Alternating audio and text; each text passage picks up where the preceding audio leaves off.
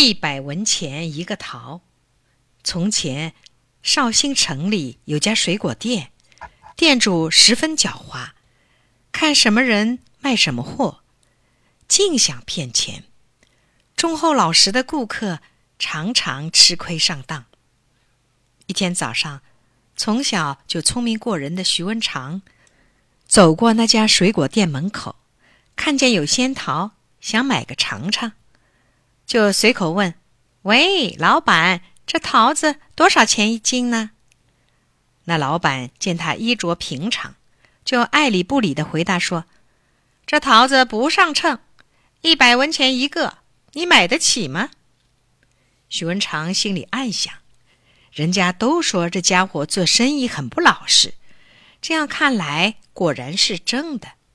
也好，我就趁机教训教训他吧。”他从口袋里摸出一百文钱，交给老板说：“好，我买一个。”店主以为这个买桃人是个不知货价的书呆子，乐得什么似的，立刻拿起一个桃子给了他，收起那一百文钱。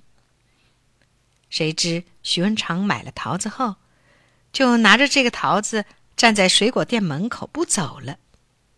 凡是顾客来店里问桃子价钱的时候，许文长就把桃子高高举起，对顾客喊道：“这桃子不上称，一百文钱一个，要买的快来买吧。”顾客一听这么贵，有的摇头，有的吐舌头，都很快的走开了。这一天，店主从早到晚，除了卖给徐文长一个桃子外，什么生意也没有做成。第二天一早。许文长没等水果店开门，又站在那店门口了。和昨天一样，他手里还拿着那个桃子。凡是有人来店里问桃子的价格，他就举起桃子叫道：“这桃子不上称，一百文钱一个，要买快来买吧。”就这样，这家水果店第二天生意也没做成。第三天。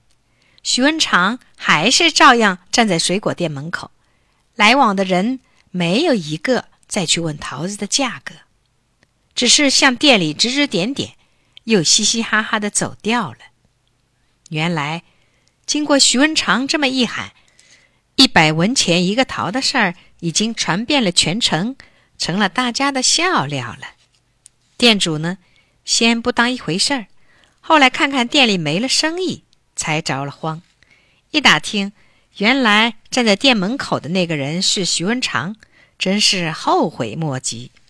没办法，他只得厚着脸皮向徐文长求情说：“先生，前天得罪了你，实在对不起，我把一百文钱还给你，再倒贴你一百文钱和十斤桃子，好吗？请你无论如何行个方便吧。”徐文长听了，故意哈哈大笑说：“我是买不起桃子的人，有什么方便可行呢？”店主又陪着笑脸说：“先生，都怪我瞎了眼睛，是我不好，请你高抬贵手，你再站在店门口，小店的水果就全烂了。先生有什么吩咐，我一定听从就是了。”徐文长这才严肃地说。我不收倒贴的钱，也不要你那十斤桃子。只要你以后记住，做生意应该老老实实，切不可欺骗顾客。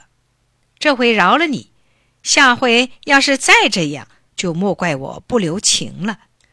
说罢，还了那个桃，取回一百文钱，就转身走了。